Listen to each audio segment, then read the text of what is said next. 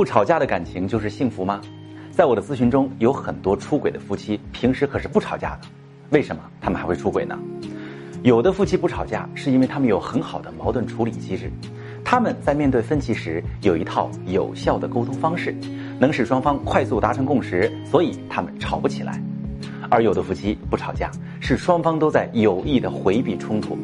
那可能两口子之前一沟通就吵起来，事情解决不了，各自生一肚子气，久而久之吵怕了，不敢再吵了。就像你面前要是有个按钮，你一按啊就被电击，你肯定不会老按它，对吗？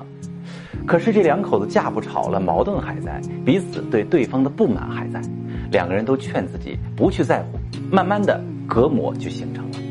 这么发展下去，日常交流也会减少，不再分享快乐，也不再分担忧愁。夫妻感情停止流动，到了这个地步，冷暴力或者出轨就很容易发生了。最难打开的门是心门，学会沟通，让你伴侣永远打开心门对你说：“欢迎光临。”